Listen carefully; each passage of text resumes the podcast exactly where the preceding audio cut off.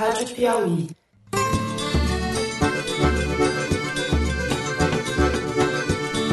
Olá, está começando mais um Foro de Teresina, o podcast de política da revista Piauí. Eu sou Fernando de Barros e Silva, diretor de redação. É, os garimpeiros invadiram a nossa terra Waiampim. Eles mataram a liderança e nós estamos pedindo socorro. E tenho à minha frente a repórter Malu Gaspar, de volta ao estúdio depois de intermináveis férias, pelo menos para nós, estávamos com saudade. Oi, Malu. Oi, gente, eu voltei. Ela voltou. Saudade do que não vivi. O presente não parar, presidente! Pergunta para as vítimas o que, que eles acham. Depois que ele responder, eu respondo vocês. José Roberto de Toledo, editor do site, está essa semana em Brasília, de onde conversa com a gente por telefone. Opa, Toledo. Opa! Ele reconhece relação com os porões da ditadura e eu vou ao Supremo Tribunal Federal pedir, interpelar o presidente para que ele esclareça isso. E quem está com a gente no estúdio também é o repórter de ciência da Piauí, Bernardo Esteves, que já esteve conosco em outra edição do Foro e dessa vez vai participar do primeiro bloco do programa sobre a Amazônia. Oi, Bernardo. Oi, gente. A gente abre o programa falando de Amazônia. O presidente Jair Bolsonaro voltou a questionar os dados de desmatamento do INPE, o Instituto Nacional de Pesquisas Espaciais. No segundo bloco, nós vamos falar do massacre em Altamira, no Pará, onde 62 presos foram mortos. Por fim, nós vamos falar da escalada autoritária do governo Bolsonaro, especificamente da polêmica que ele criou com o presidente da Ordem dos Advogados do Brasil, o advogado Felipe Santa Cruz. É isso, vem com a gente.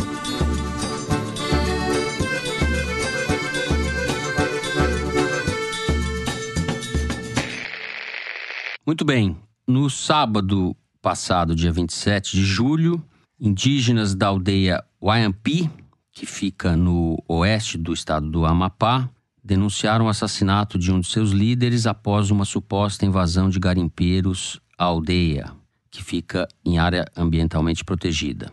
Enquanto a gente grava nessa quarta-feira, ainda não se sabe ao certo as circunstâncias dessa morte. Ela está sendo investigada, não se sabe nem se foi um assassinato. Há indícios de que sim, mas isso está sendo investigado. O fato é que, ao mesmo tempo em que isso aconteceu, presidente Jair Bolsonaro vem defendendo a exploração de minérios em reservas indígenas, reservas ambientais, há um tempo. E no sábado ele disse, citando a reserva indígena Yanomami, uma terra riquíssima, se junta com a raposa da Terra do Sol, é um absurdo o que temos de minerais ali. Estou procurando o primeiro mundo para explorar essas áreas em parceria e agregando valor. Junto com isso, no domingo, no mesmo fim de semana, o New York Times publicou uma matéria com chamada de capa, nós chegamos à capa do New York Times, nós, o Brasil, falando do desmatamento no país. A matéria diz o seguinte: proteger a Amazônia esteve no centro da política ambiental no Brasil nas últimas duas décadas. Em um ponto, o sucesso do Brasil em desacelerar a taxa de desmatamento fez dele um exemplo internacional de conservação e de esforço para combater a mudança climática. Mas com a eleição do presidente Jair Bolsonaro, um populista que foi multado por violar as regulamentações ambientais, o Brasil mudou substancialmente de rota, recuando dos esforços que fez para desacelerar o aquecimento global e preservar a maior floresta tropical do mundo, a floresta amazônica. A gente chamou o Bernardo aqui para que ele explique como é medido o desmatamento e qual é a extensão dessa regressão que a gente está assistindo agora nos primeiros meses do governo Bolsonaro, porque o presidente vem negando esse avanço do desmatamento. De fato, o relaxamento do Brasil no combate ao desmatamento chegou com força à imprensa internacional. Você citou a matéria do New York Times. No mesmo domingo saiu também um editorial no jornal britânico The Guardian, defendendo que a Europa proíba a importação de carne de soja cultivados em terras desmatadas ilegalmente no Brasil. Os números que estão alarmando o público aqui dentro do Brasil e lá fora são os números de um sistema do INPE, que é o Instituto Nacional de Pesquisas Espaciais, uhum. chamado DETER A gente tem números provisórios que mostram um aumento de alguns meses desse ano em relação a meses do ano passado. Por exemplo, em maio desse ano, o desmatamento foi 34% maior do que no ano passado. Em junho, 91% maior. E em julho, mais de 200% maior do que em julho do ano passado. Isso comparando sempre mês a mês. Mês de um ano, mês do outro ano. Exato. Agora, tem uma ressalva importante que é preciso se fazer nesse caso: é que esses números são números do DETER, que é um sistema que é feito principalmente para orientar as ações de fiscalização por parte do IBAMA. São números que são menos precisos do que a do número consolidado, que é a taxa de desmatamento anual. São números menos precisos e mais ágeis, justamente para que haja exatamente, o combate. É porque Exatamente. tem objetivos São- diferentes, não é, Bernardo? Um é de Exato. alerta e o outro é de levantamento mesmo do desmatamento. São satélites que passam mais vezes em torno da mesma área, mas que fotografam com uma resolução menor. Mas é o suficiente para apontar: olha, provavelmente tem desmatamento nessa área, e esses dados são repassados para o IBAMA, que assim pode organizar as suas ações de fiscalização com base nesses alertas. Então, esses percentuais de aumento que eu citei aqui talvez sejam diferentes daquele que vai ser consolidado na taxa anual, que vai ser divulgada no segundo semestre, provavelmente em novembro ou dezembro, e divulgada pelo Ministério do Meio Ambiente. Mas é certo dizer que eles apontam uma tendência? assim, Exato, não é deve ter inegável. nada muito diferente? Como é que é? A extensão desse aumento na taxa anual está por ser verificada, mas se a gente tem aumentos sucessivos em maio, junho, julho, que são justamente os meses em que começa a seca, em que aumenta o desmatamento, né? No primeiro trimestre desse ano, a gente não tinha um desmatamento tão intenso porque eram meses de cheia. Agora que começou a seca é quando o desmatamento se intensifica. Se o INPE está observando esse aumento com os seus satélites, muito provavelmente isso vai se refletir na taxa anual, mas que essa sim é a que vale, é a que orienta as políticas públicas brasileiras, é a que a gente reporta ao exterior. Por exemplo, o dinheiro do Fundo Amazônia, todos os compromissos que a gente assume né, com os doadores Alemanha, Noruega, é, eu acho são é baseados nesse você número. contar pra gente, Bernardo, porque os dados do INPE, eles estão disponíveis para todo mundo, né? Eu Imagino que toda empresa, todo órgão de governo eh, estrangeiro, todo mundo que precisa de dados sobre a Amazônia vai colher no INPE essas informações. E aí esse pessoal confia nos números do INPE. O Brasil se é firmou confiável. é super confiável. O Brasil é um dos grandes players mundiais nessa área de sensoriamento remoto, que é como a gente chama o Uhum. monitoramento por satélite, né, do Que eu fui território. ler, é feito desde 1988, né? Uma coisa antiga. né? Exatamente. Pesquisadores do INPE treinam pesquisadores de outros países que querem se aperfeiçoar em monitoramento de desmatamento por satélite. Então, isso não está em questão. Agora, o governo Bolsonaro parece determinado a brigar com os dados. O Bolsonaro está insatisfeito com o número, mas ele deveria estar insatisfeito com o desmatamento. E o governo não está fazendo Mas isso é ações. balela, menino. Balela. sempre Quem confia tá- nesses dados não existe. Tá do lado da transgressão, né? Você publicou na reportagem que você fez para Piauí de dois meses atrás aquele episódio em que ele reprovou a fiscalização do IBAMA que tinha destruído equipamentos de madeireiros, né? Exato. Agora, a se confirmar essa tendência de retomada do ritmo do desmatamento, a Amazônia corre de fato o risco de ter um dano irreversível. A gente está perto desse ponto de não retorno, né, Fernando? Já foram desmatados cerca de 20% da cobertura original da Amazônia.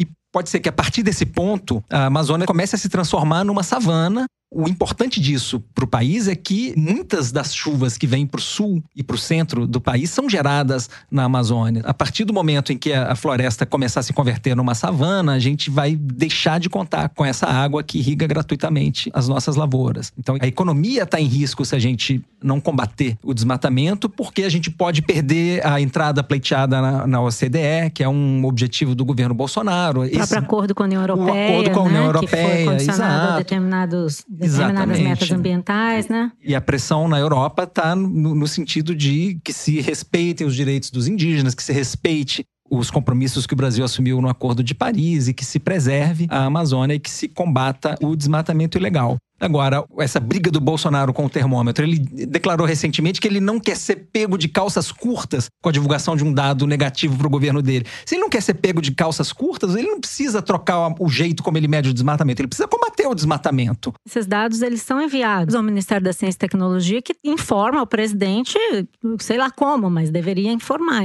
Mas muita gente está apostando, Malu, que a forma da divulgação desses números vai mudar depois da saia justa que se criou entre o presidente Bolsonaro e o diretor do INPE, Ricardo Galvão. Pois é, eu acho que a reação do Ricardo Galvão, primeiro eu não estava aqui, eu sei que vocês já falaram sobre isso, mas na linha saudade do que eu não vivi, Ai, eu quero comentar Deus porque eu acho que a resposta do Ricardo Galvão foi muito apropriada pelo nível de agressividade do ataque que ele recebeu, mas também para que a gente aprenda a levar a sério coisas que são de Estado, não são de governo, né? Exato. O INPE é uma instituição de Estado. Então não é correto você começar a lidar com esses dados dessa forma negligente, é uma negligência que o governo está cometendo, né? O próprio Ricardo Salles, nos programas dos quais ele participou, critica a qualificação dos dados sobre desmatamento na Amazônia, né? Diz que você não tem como cruzar esses dados do desmatamento com o que é reserva legal, o que não é. Mas eu falei com o pessoal do INPE, o que eu fiquei sabendo lá é que existe uma tentativa de fazer isso. Existem programas que podem fazer isso, mas até hoje o Ricardo Salles não foi ao INPE para se reunir, para ver como é que ele pode qualificar os dados, que era uma promessa que ele estava fazendo, né? Então fica esse clima de medo, né? Com essa declaração do Bolsonaro, as pessoas no INPE estão com medo de atender o telefone, sem Isso. saber o que, que vai Tão- acontecer. Estão muito reticentes em falar em público. É, e por outro lado é o seguinte, o presidente falou que ia mandar o ministro da Ciência e Tecnologia pedir satisfações ao Ricardo Galvão tem quantas semanas? Umas três semanas. Verdade é que ninguém está querendo enfrentar esse problema de peito aberto, né? Que o Ricardo Galvão falou é a última palavra sobre isso. Até agora não teve ninguém para dizer nada em contrário. E a fala dele é muito concreta. Está se tratando esse tema como quem tivesse no botequim. Isso não dá, né? Não é possível. Exato. Inclusive, Malu, estava prevista para hoje, quarta-feira, a reunião do diretor do INPE, Ricardo Galvão, com o ministro da Ciência, o astronauta Marcos Pontes. Mas o que eu apurei é que essa reunião foi adiada para a semana que vem. Arregou então de novo. Pois é. E o que a gente pode esperar como desdobramento dessa reunião, Malu? Há quem diga que o cargo do Galvão esteja a perigo, não acredito que seja tanto o caso. Eu acho que o mais provável é que a gente veja como desdobramento disso uma modificação na forma como o INPE divulga os dados de desmatamento. Poderia haver uma certa quarentena de alguns dados, pelo menos por algum tempo, até que eles venham a público, que não implicaria necessariamente que eles deixassem de ser comunicados para as autoridades ambientais, para o IBAMA, para coordenar Já as ações houve esse tipo de fiscalização. tentativa no passado, né? Já houve, a corda já se esticou, os governos não Governo gostam Sarney, de, de informações Dilma já que. ficaram meio irritados de ter sido Exato. expostos ao resto do mundo, né? Como Exato. governos que ampliam o desmatamento. Né? O que é bom, os governos gostam de mostrar. E O que é bom, a gente mostra. O que é ruim, a gente esconde. Oi, gente. Tô aqui de volta gravando um breve áudio na manhã de quinta para trazer algumas atualizações. Ontem à tarde, depois que a gente já tinha terminado a gravação, o ministro do Meio Ambiente, Ricardo Salles, se reuniu com o ministro da Ciência, Marcos Pontes, e com representantes do INPE e do IBAMA para discutir o monitoramento do desmatamento. Uma declaração conjunta dos dois ministros foi postada mais tarde nas redes sociais. Salles deu também uma entrevista coletiva, na qual reconheceu que o desmatamento vem aumentando, mas alegou que os dados do DT vinham sendo interpretados de forma equivocada, pois servem apenas para gerar alertas de desmatamento e não para calcular a área desmatada mês a mês. Mas são justamente esses alertas que começaram em 2004 que tiveram um papel fundamental para que o governo brasileiro conseguisse reduzir o desmatamento na Amazônia em mais de 80% entre 2004 e 2012. O Salles reafirmou a intenção que ele tem de contratar uma nova empresa para monitorar o desmatamento, ou seja, em vez de concentrar os esforços no combate aos motivos que levam à febre, ele insiste que a solução é a compra de um termômetro mais sofisticado para medi-la. E já que a gente está fazendo atualizações, no começo do bloco a gente citou as matérias do New York Times do Guardian, pois hoje juntou-se a eles a revista britânica The Economist, muito lida e influente. A matéria de capa da edição dessa semana trata do desmatamento desenfreado na Amazônia e traz na capa a ilustração de um tronco cortado na forma do mapa do Brasil. A imprensa estrangeira, pelo visto, está de olho no desmatamento. A Folha de São Paulo já noticiou na coluna da Mônica Bergamo no começo da semana que o IBAMA talvez lance um edital para justamente contratar um novo sistema de satélite que possa fazer medições Para que seriam- rivalizar com o do INPE. para rivalizar com o Seriam do Você tem o meu desma... Eu tenho o meu desmatamento, você tem o seu. Exato. Só Que que, beleza. é, só Embaralhar a realidade. Embaralhar a realidade. Só que esses são dados de satélite e que o governo não leva em conta é que o PRODES, a taxa anual oficial calculada pelo INPA, é muito conservadora. Essa semana saiu na revista Nature Sustainability um artigo dizendo que a taxa anual calculada de 2000 a 2017 pode ter sido subestimada em até 100%. Quer dizer, o, o, o, número real poderia ser o dobro. Porque os números. É, esse negócio de abrir competição para ver quem calcula certo pode acabar é, sendo um tiro no pode pé. Pode ser né? um tiro no pé, é. justamente. Essa é fake news de vocês. Fake news. É, vocês falaram em negligência do Bolsonaro e eu me lembrei do que aconteceu na última segunda-feira. Ele tinha uma audiência com o ministro das Relações Exteriores da França, o Jean-Yves Le Drian, e cancelou alegando problemas de agenda. Depois apareceu gravando uma live na qual ele tentava consertar a fala sobre o presidente da OAB, sobre a qual a gente vai falar no terceiro bloco do programa. Ele cancelou a reunião com o ministro da França para cortar o cabelo. Isso teve um impacto, evidentemente, escandalizou a comunidade internacional e pode ter efeito no acordo que está sendo costurado entre o Mercosul e a União Europeia, né? Agora tem mais uma coisa em comum. Ele tinha falado antes que ele ia receber sim esse ministro francês, dizendo que ele não ia querer falar grosso sobre assuntos relacionados ao meio ambiente, porque vai ter que entender que mudou o, o governo do Brasil. É. Na hora de falar grosso, ele pegou e foi cortar o cabelo, é. saiu de fininho, né? E continua nos seus discursos públicos estimulando os desmatadores, né? Ainda nesse fim de semana, ele disse que a questão ambiental é coisa para veganos, é coisa para quem só come planta. Uhum. Enfim, ao relaxar o combate ao desmatamento pelo IBAMA e ao estimular os desmatadores com discursos como esses, ele está dando o cenário para a explosão do desmatamento que a gente vai ver quando os dados anuais forem verificados. É uma declaração que saiu hoje do Alfredo Serquis, ex-deputado, e que acompanha de perto a questão da mudança do clima. Ele diz que o discurso do Bolsonaro é como Viagra para os desmatadores, entrando num registro que o Bolsonaro gosta muito de transitar. Bolsonaro não usa aditivos, ele falou. Pois é, mas ele entende disso.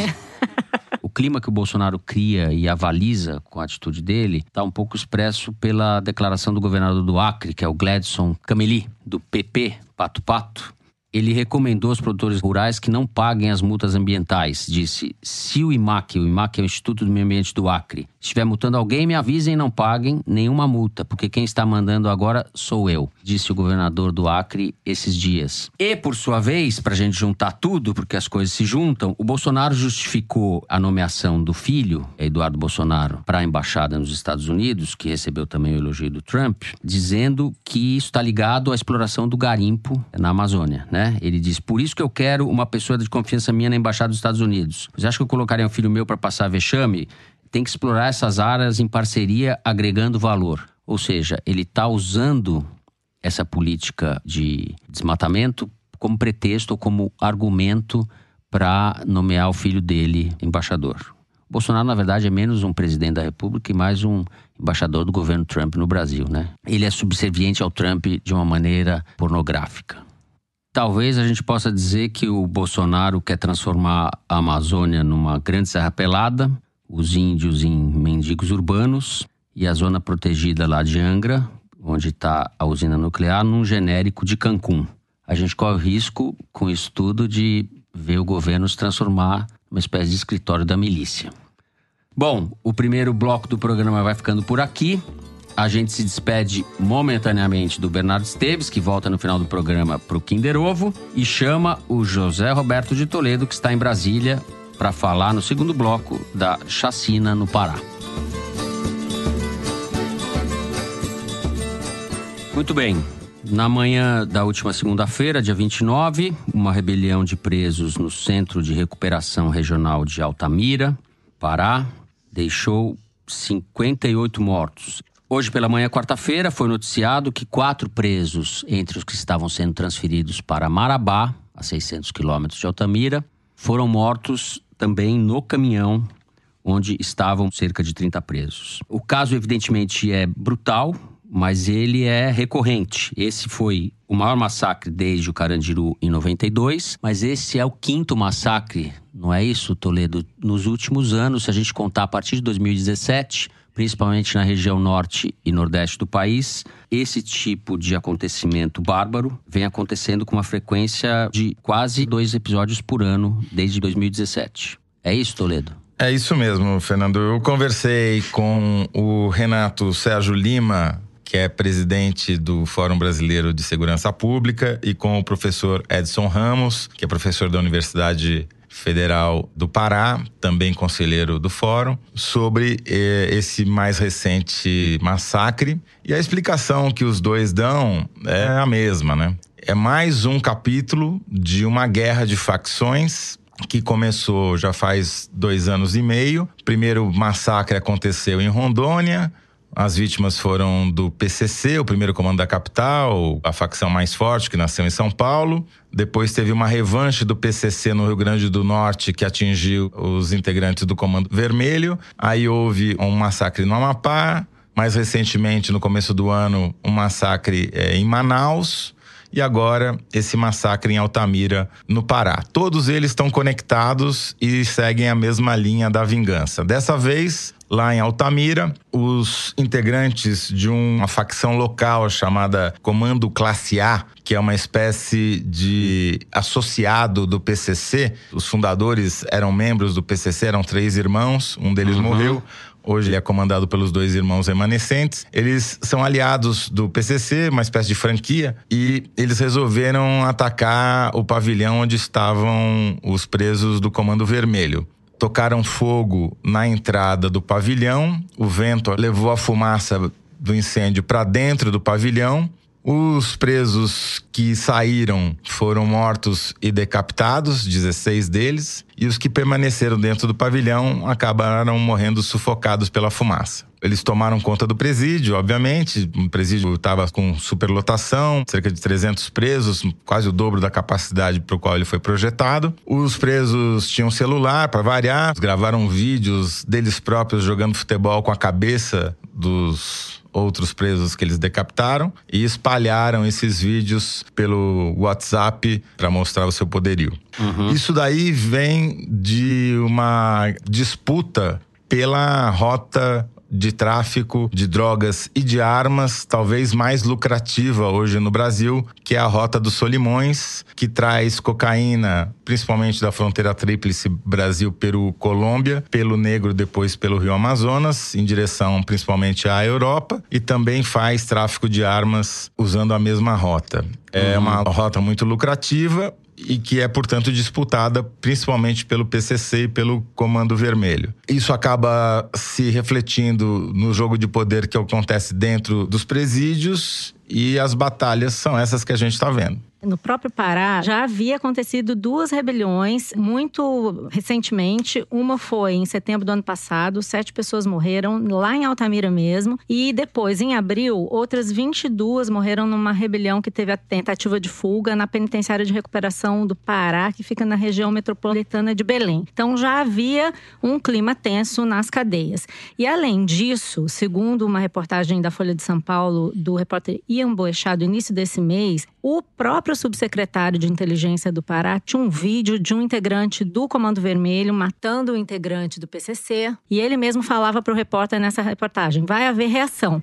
E aí, quando acontece a rebelião, as autoridades locais dizem que não tinham a menor ideia de que isso poderia ter acontecido. Então, o que, que isso demonstra? Que existe uma grande falha de inteligência, não só no Pará, a gente pode dizer que isso aconteceu em alguma medida nos outros estados, no sistema prisional. Os estados não conseguem identificar o momento em que uma coisa dessa vai explodir.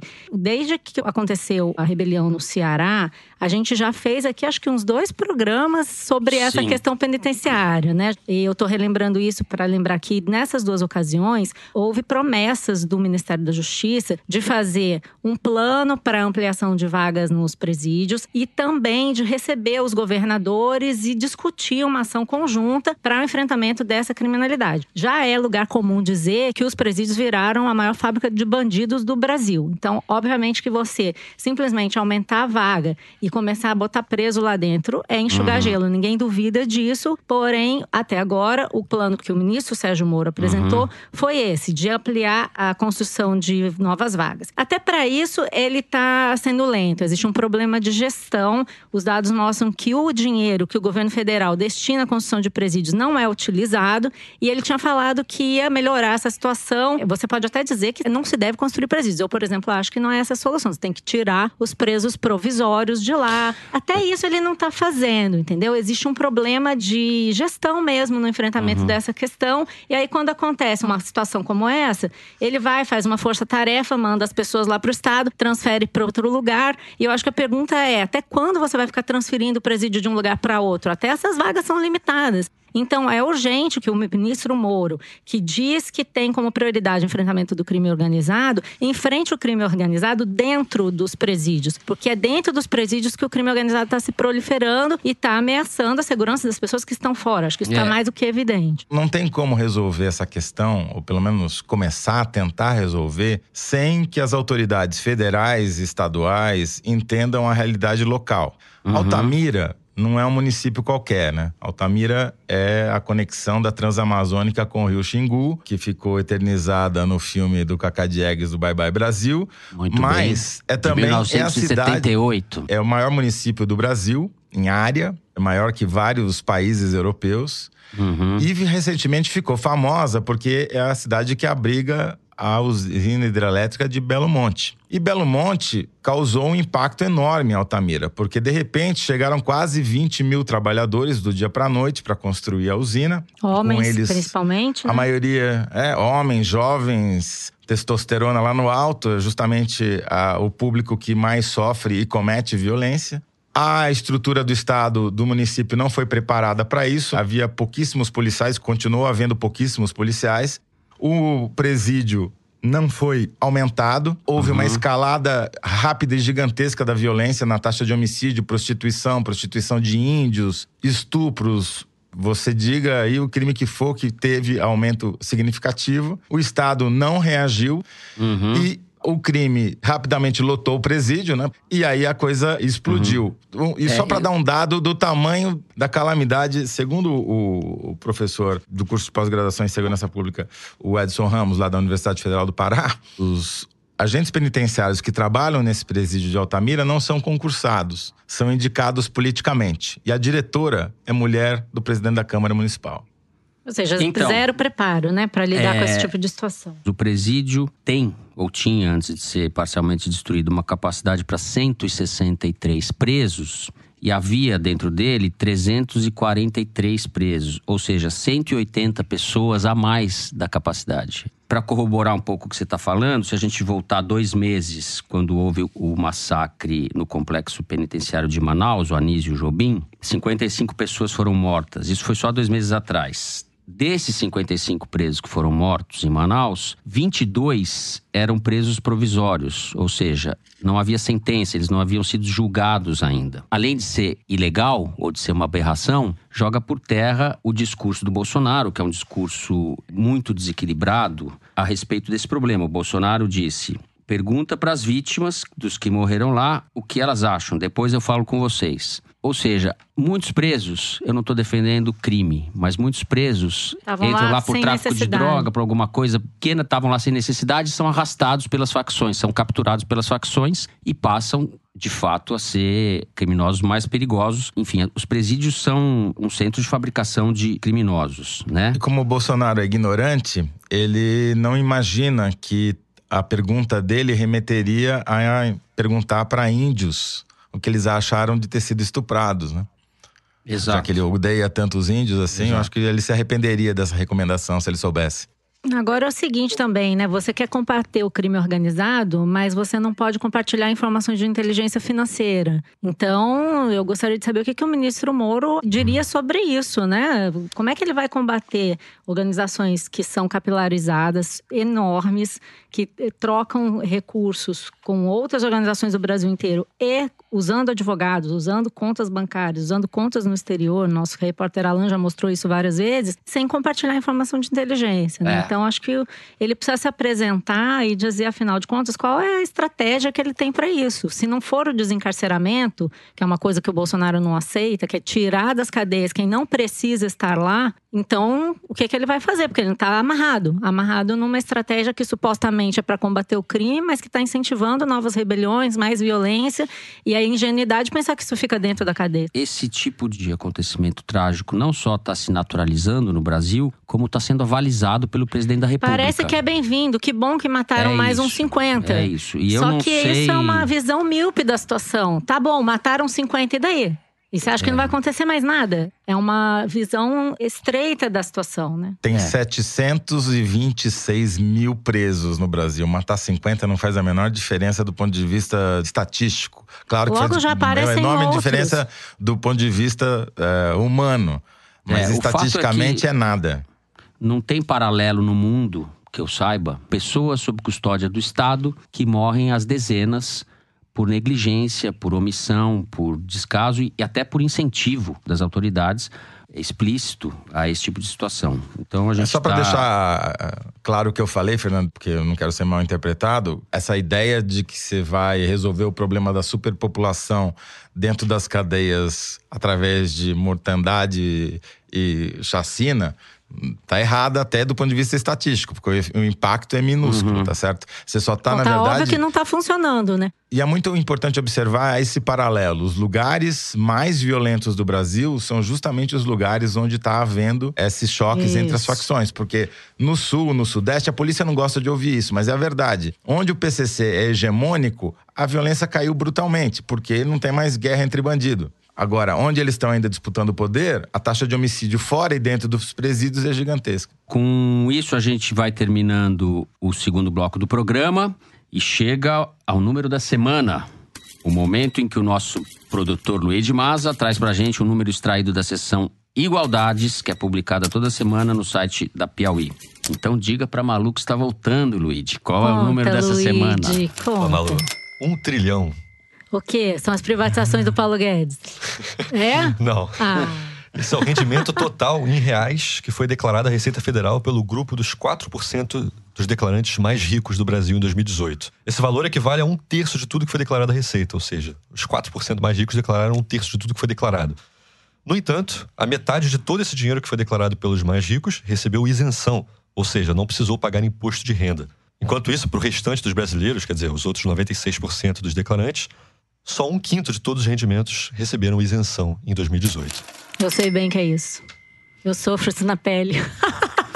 É, Eu quero Malu- te dar um outro número. Ela tá mentindo que ela tá Ah. entre os 4%. Eu- Tá- ah, é desse trilhão, né? É, Aham, trilhão, Tá bom. Eu quero te dar um outro número: 1,4 bilhão de reais. Sabe o que é? O que é isso, Malu? É o valor repatriado por um único executivo da Itaipava em sua conta, que foi descoberto hoje na Polícia Federal. Vocês não acham incrível? 1,4 bilhão de reais na conta de uma única Hoje, hoje, pessoa? quarta-feira? A Polícia Federal fez uma operação hoje da Lava Jato sobre os executivos do Grupo Petrópolis e divulgou esse número. Quando eu vi, eu fiquei chocada. Achei um jeito de falar ele. Haja cerveja, né? Caramba, 1,4 bi, 1 bilhão e 400 milhões na conta de uma única pessoa. Pelo amor de Deus. Já que eu tô aqui no Distrito Federal, em Brasília, aqui é onde você tem maior valor de renda tributável per capita no país, 95 mil reais, o que é 1,6 vezes maior do que a renda tributável per capita em São Paulo. Isso tem uma explicação. Aqui em Brasília, há uma grande concentração de funcionários públicos que recebem salário e, como assalariado, tem o imposto de renda descontado direto na fonte, enquanto que em outras cidades, como São Paulo, por exemplo, você tem a população mais distribuída entre diversas atividades econômicas. Por exemplo, se a gente for comparar a renda tributável de um funcionário público, ela é 2,5 vezes maior do que a renda tributável de um dono de empresa que você vai encontrar com mais frequência, por exemplo, numa cidade como São Paulo. Tem que passar esse número pro Paulo Guedes, que o Paulo Guedes quer taxar dividendos. Aí ele vai poder usar esse número. Vamos passar lá para o pessoal do Ministério da Economia. Muito bem. Com essa dica de Maria Lúcia Gaspar para Paulo Guedes, nós vamos terminando o número da semana. E no terceiro bloco, nós vamos falar da escalada da bestialidade do governo Bolsonaro. Vem com a gente.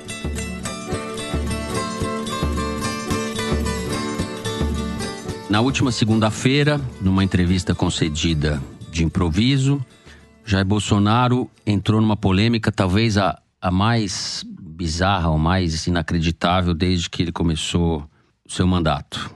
Ele perguntou por que a OAB impediu que a Polícia Federal entrasse no telefone de um dos caríssimos advogados, perguntando sobre o caso do sujeito que esfaqueou ele, né? Que a OAB teria impedido que o defensor do Adélio Bispo tivesse o sigilo quebrado.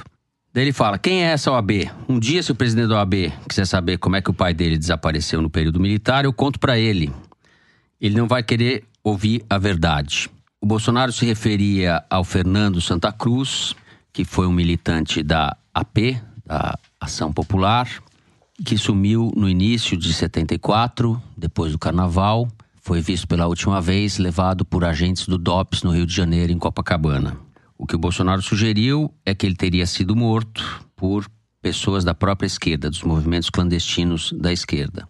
O que é uma mentira, os jornais dos últimos dias fizeram reportagens a respeito, há uma vasta documentação mostrando que Fernando Santa Cruz é mais um dos desaparecidos do regime militar. Acho que está evidente que o presidente Bolsonaro não tem respeito por nada e nem por ninguém, né? Ele só pensa nele e no que é conveniente para ele.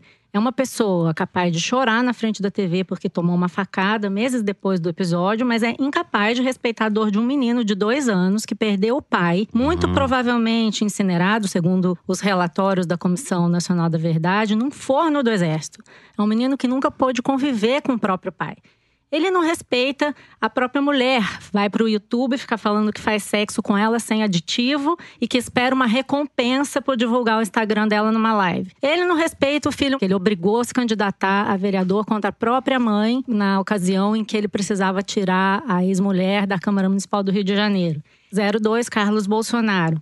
Ele não respeita a Miriam Leitão, uma mulher que foi torturada grávida aos 19 anos, foi fechada dentro de uma sala com uma cobra. Ele não respeita índio, ele não respeita a ciência, ele não respeita nem mesmo os próprios ministros. E ele faz isso, eu nem sei dizer se é de forma deliberada no sentido de que seja uma estratégia. Eu acho que esse é o comportamento dele. O que não interessa para ele, não interessa para o uhum. Brasil, em suma, na cabeça dele, né?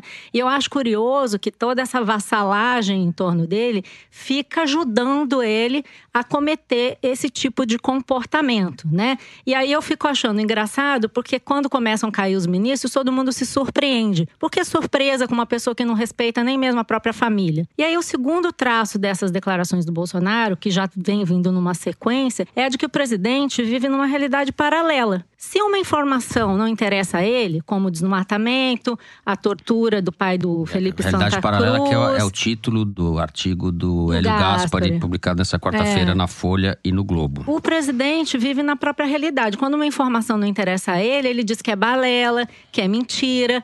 E aí eu acho, embora eu tenha visto que nas redes sociais muita gente criticou o comportamento dessas pessoas mais à direita, repudiando as declarações do Bolsonaro, eu acho que isso é muito bem-vindo, porque existe hoje no Brasil uma divisão mais básica do que direita e esquerda, que é anterior a isso, que é a divisão entre os valores, o certo e o errado. A mentira é a verdade, o respeito a determinados valores civilizatórios e a falta de respeito por esses valores. Então, uhum. por exemplo, Rodrigo Constantino já fez algumas declarações muito grosseiras a respeito da Miriam Leitão no passado. Mas se agora ele está vendo que extrapolaram-se todos os limites e ele resolveu resolveu se manifestar, bom, que bom, pelo menos as pessoas estão tomando consciência de que existe uma coisa maior do que direita e esquerda no Brasil hoje, que é o respeito a valores fundamentais, liberdade, democracia, liberdade de imprensa, né? Eu acho que a gente precisa começar a olhar isso. Uma segunda observação que eu queria fazer é o seguinte: muito se pergunta sobre por que, que o Bolsonaro está fazendo isso, né? Meu palpite é o seguinte: bom, hoje até ele deu uma entrevista para o jornal Globo, meio de supetão, resolveu falar com a repórter do Globo e diz que ele é assim mesmo, que ele vai continuar assim. Tudo é de sopetão, né? Exato. Que eu ouvi nos bastidores ali do governo, quando eu fiz o perfil do Carlos Bolsonaro, que há uma crença muito arraigada nesses radicais que estão em torno dele, de que ele foi eleito assim, de que é assim que tem que ser. E existe um outro componente que eu saquei ontem, lendo os jornais, com declarações de gente do mercado financeiro, é, banqueiros, dizendo que o Brasil nunca esteve num momento tão bom para se investir. Eu fiquei curiosa com isso, porque nesses dias em que a gente está vivendo de tanto tumulto político, alguém falar uma coisa dessas me surpreendeu. Fui conversar com gente no mercado financeiro e eu cheguei à seguinte conclusão: existem dois Brasis convivendo ao mesmo tempo. Você tem as pessoas que estão preocupadas com essa degradação dos valores e que acham que isso é um problema para o país, e você tem a Faria Lima e o resto do mercado financeiro achando que está tudo muito bom, que está tudo bombando. Que isso aí é a turma dos 4%. Do é a turma do dos Luiz. 4% que está vendo o seguinte: tem essa agenda econômica liberal que está facilitando determinados negócios, a reforma da Previdência foi feita, os juros estão caindo, o câmbio está favorável para os exportadores, teve a privatização da BR, que é uma coisa que agrada esse público, e está todo mundo muito animado. Então eu perguntei para algumas pessoas, né, gestores de fundos e tal, vem cá, mas vocês não estão preocupados com o que está acontecendo no governo? Vocês não acham que vai ter uma deterioração? Exploração do ambiente político.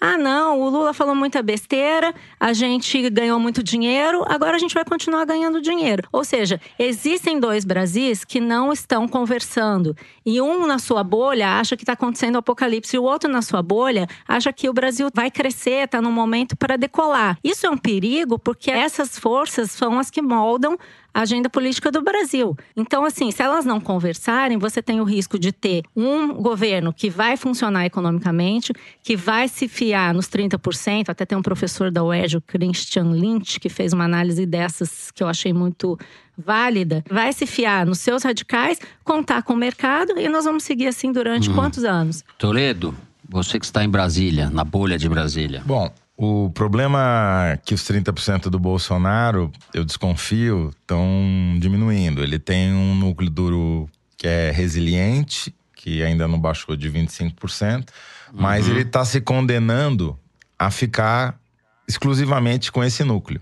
E embora eu já tenha dito em programas anteriores que os 30% do Bolsonaro são os novos 40, ele precisa para ter chance de ganhar uma eleição ter alguém mais odiado do que ele do outro lado. Como o objeto desse ódio está preso e não vai ser candidato, o risco que ele está correndo com essa estratégia, que eu acho que sempre que é de caso pensado, é ter que enfrentar um candidato de centro. E aí essa estratégia dele não vai funcionar. Eu queria voltar na questão do presidente da OAB, pela desumanidade da frase do Bolsonaro. Muitas pessoas começaram a dizer que ele é um sociopata, que ele é um psicopata, que ele é incapaz de ter empatia com outro ser humano. Eu acho que é um pouquinho diferente. Eu acho que o Bolsonaro, ele é capaz de ter empatia, mas apenas com a sua própria tribo. E esse é um comportamento comum e já observado em vários estudos acadêmicos entre, por exemplo, torturadores. Porque eles precisam se distanciar da sua vítima e desumanizá-la para conseguir fazer o que eles fazem. Eu, me parece que o comportamento do Bolsonaro talvez se explique por aí, entendeu? Ele é a negação da política, né? Ele não gosta de conversar, ele gosta de fazer live, né? Ele gosta de falar sozinho, falar as barbaridades e ter uma audiência para rir das piadas sem graça que ele faz. E o único jeito dele conseguir chamar atenção para si é falando barbaridades, porque se fosse pelas ideias, obviamente ninguém iria prestar atenção. E ele também tem muito pouca coisa de concreto para mostrar. Vamos pegar o Uhum. caso da área de segurança. É só massacre, é só assassinato na Lagoa e no Rio de Janeiro, é só roubo de 720 quilos de ouro no aeroporto, é 39 quilos de cocaína em avião da comitiva presidencial. Quer dizer, o que ele tem para mostrar na área de segurança é nada. Ao contrário, piorou. E na área de combate à corrupção, ele nem fala mais. Porque se ele falar, ele vai ter que falar do filho, né? Então, dois dos principais assuntos que elegeram o Bolsonaro são o seu calcanhar de Aquiles Uhum. hoje. Então, não, só mas resta ele economia. ficar falando. Acho que você não pode te é, Não, mas eu tô falando de dois. esse... Eu só tô falando dos dois calcanhares de Aquiles, que são justamente a segurança e o combate à corrupção. Ele não foi eleito pela economia. A economia não fazia parte do programa eleitoral do Fazia. Bolsonaro. Não, tinha o posto Ipiranga, que era Não, o posto Ipiranga era garantia para o mercado financeiro. Ele não teve. Ele não foi eleito por causa disso. Isso daí era uma condição necessária, mas insuficiente para elegê-lo. O problema é que o Congresso vai retomar na próxima semana os seus trabalhos e vai impor uma nova agenda. E sobre essa agenda, muito provavelmente o Bolsonaro não vai ter nada a dizer.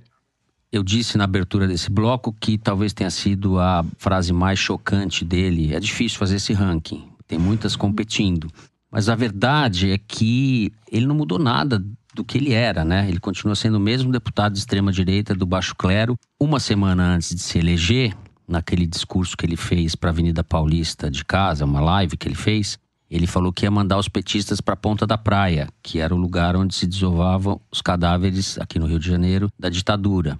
Eu escrevi durante a campanha que ele, de certa forma, era o guarda da esquina do AI-5. O que, que vem a ser o guarda da esquina do AI-5? Quando os ministros baixaram o AI-5, em 13 de dezembro de 1968, e iniciaram o período mais duro, de maior repressão da ditadura, um dos presentes à reunião ministerial falou: Eu não tenho medo do que a gente vai fazer, eu tenho medo é do guarda da esquina. O Bolsonaro é esse guarda da esquina, que virou presidente da República.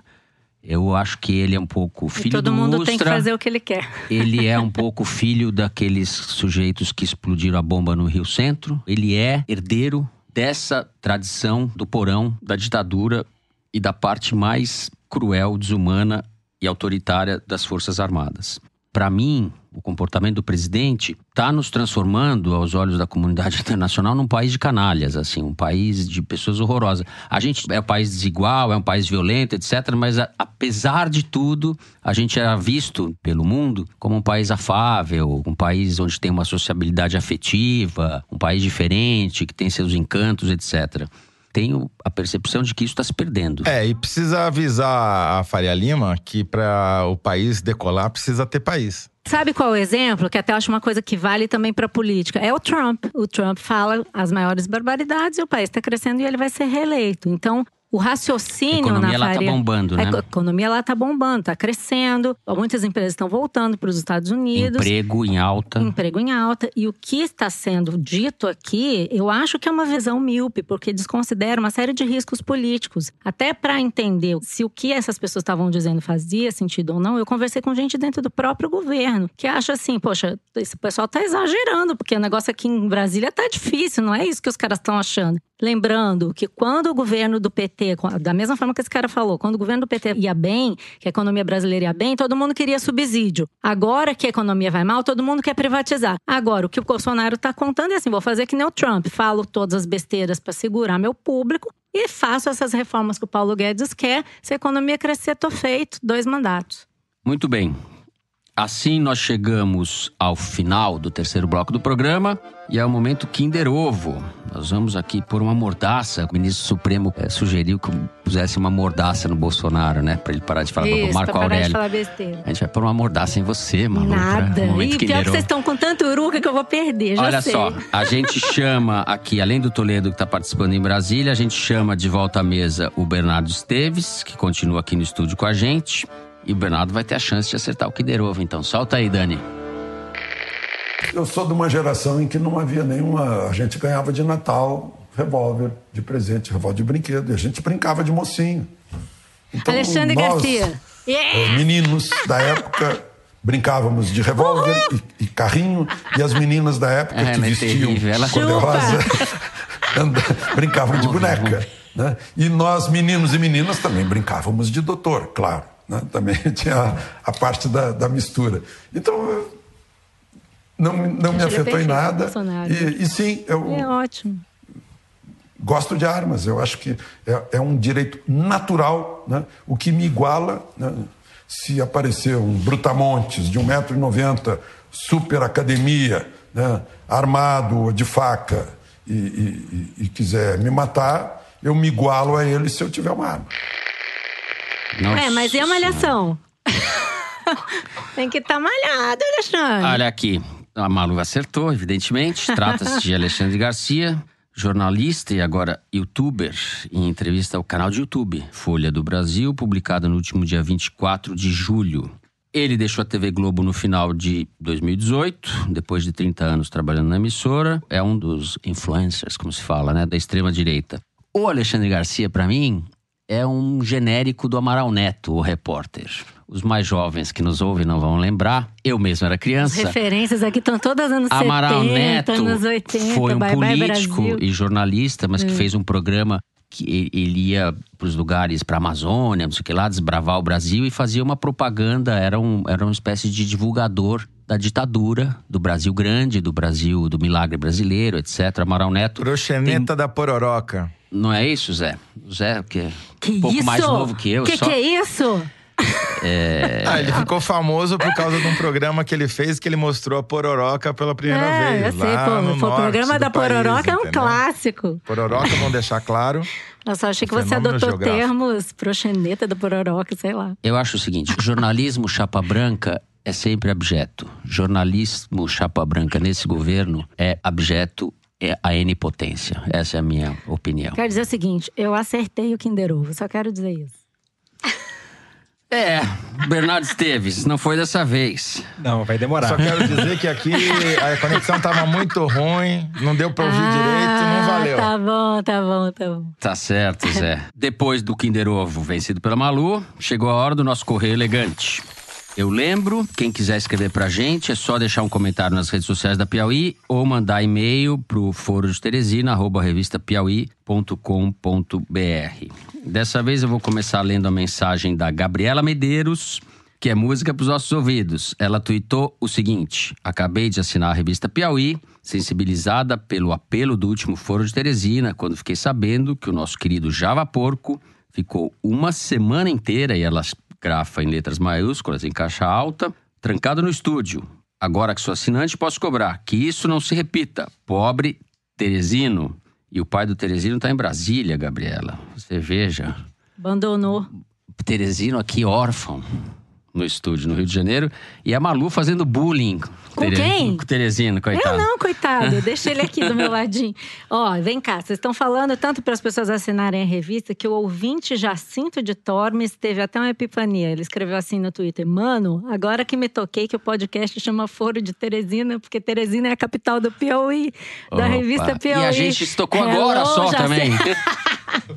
Jacinto, aê, Jacinto. Jacinto, ainda bem que você avisou a gente. A gente Opa. nem tinha pensado nisso. É isso aí, ô Toledo. E tem aqui a Amanda. Sou obrigada a concordar com ela. Ela marcou você no Twitter dizendo o seguinte: Caro Toledo, acabei de ouvir o foro de Teresina dessa semana e, sem querer desmerecer seu talento e sua vitória, esse foi o Kinder Ovo mais fácil de todos os tempos. Aí, Amanda. Na verdade, a Amanda foi eu que pedi para ela escrever isso. A gente combinou. Valeu, Amanda. A Malu corrompe a produção e corrompe os Corrompo ouvintes nada, também. tudo, na, tudo É. no meu charme pessoal, meu filho. O que, que você tá pensando? Carisma e charme pessoal.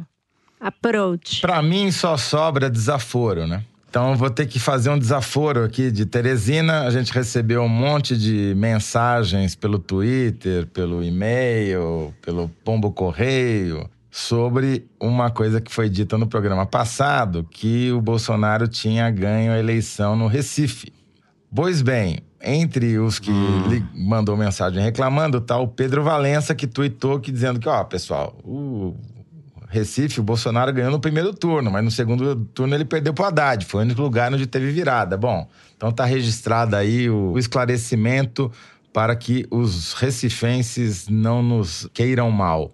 Eu queria registrar apenas um tweet aqui do um nosso ouvinte para estimular mais pessoas a fazer o que a ouvinte que a Malu citou já fez e que ele fez também, que é o Bruno Catini, que também assinou a revista Piauí, levemente influenciado pelo Foro de Teresina. Diz ele: a imprensa livre e cidadã precisa de contribuição para continuar exercendo seu jornalismo responsável e combativo, especialmente em tempos de tantas obscuridades com fake news e pós-verdades. Pô, o cara Nossa, é o Bruno Catini. hein? Arrasou. Já Gostei. pode ser pra ele, marqueteiro. gente, Vou né? recomendar Na ele aqui em. Brasília para alguns políticos. Vamos ele leva ele jeito aqui, né?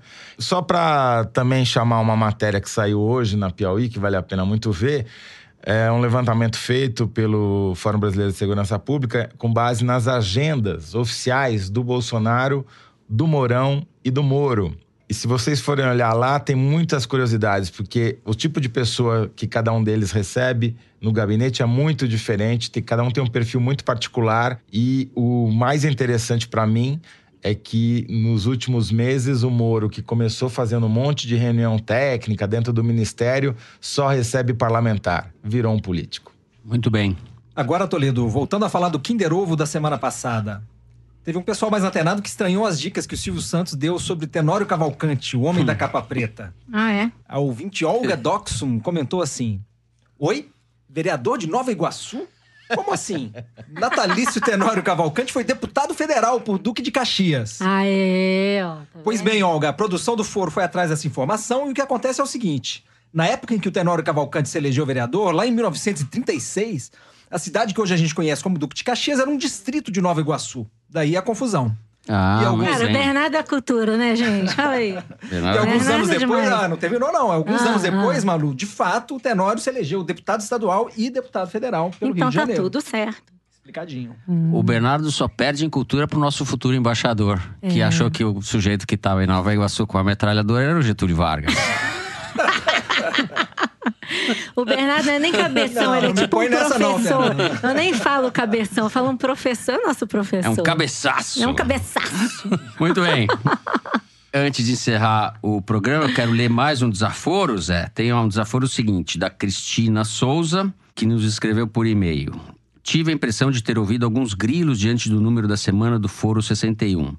Foram mencionados números sobre a cesariana no Brasil, uma comparação rápida com números estrangeiros, um comentário por parte da ala feminina do programa e da ala mas- masculina um. Aham, e silêncio. Ala masculina, eu e você, Zé. Sei que a política está pegando fogo, mas será que esse assunto não mereceria um pouco mais de repercussão? Cristina tem toda a razão. Aham. Obrigado pela mensagem, mas só para lembrar, é, os dados completos sobre cesariana estão no site da Piauí, na seção Igualdades, e também numa reportagem que a gente publicou há alguns meses, duas edições para trás, da Vanessa Bárbara, uma reportagem grande em que ela relata o parto dela e faz um- uma ampla exposição sobre a cultura da cesariana no Brasil. É uma reportagem muito bacana. Então é isso. O programa dessa semana, então, vai ficando por aqui. O Foro de Teresina é uma produção da Rádio Novelo para a revista Piauí. A nossa diretora é a Paula Scarpim. Os nossos produtores são o Luiz de Maza, a Mari Faria e a Ana Carolina Santos. A Júlia Sena grava o vídeo do Foro Privilegiado, o teaser do Foro que a gente publica toda semana no YouTube e nas redes sociais da Piauí. A edição do programa fica a cargo da Mari Romano. A finalização e a mixagem são do João Jabassi, que também é o intérprete da melodia tema do Foro, composta por Vânia Salles e Beto Boreno. A Kellen Moraes é a responsável pela coordenação digital. O Foro de Teresina é gravado no Estúdio Rastro com o Dani Di. Eu sou Fernando de Barros e Silva, agradeço a companhia de volta de Malu Gaspar, Tchau, gente. Até a próxima. Estarei aqui, hein? de José Roberto de Toledo de Brasília. Ah, eu estarei no Rio na próxima semana. Tchau, tchau. Muito bem. E nessa semana, do Bernardo Esteves, que acompanhou a gente aqui. Tchau, tchau, gente. É isso, até a semana que vem.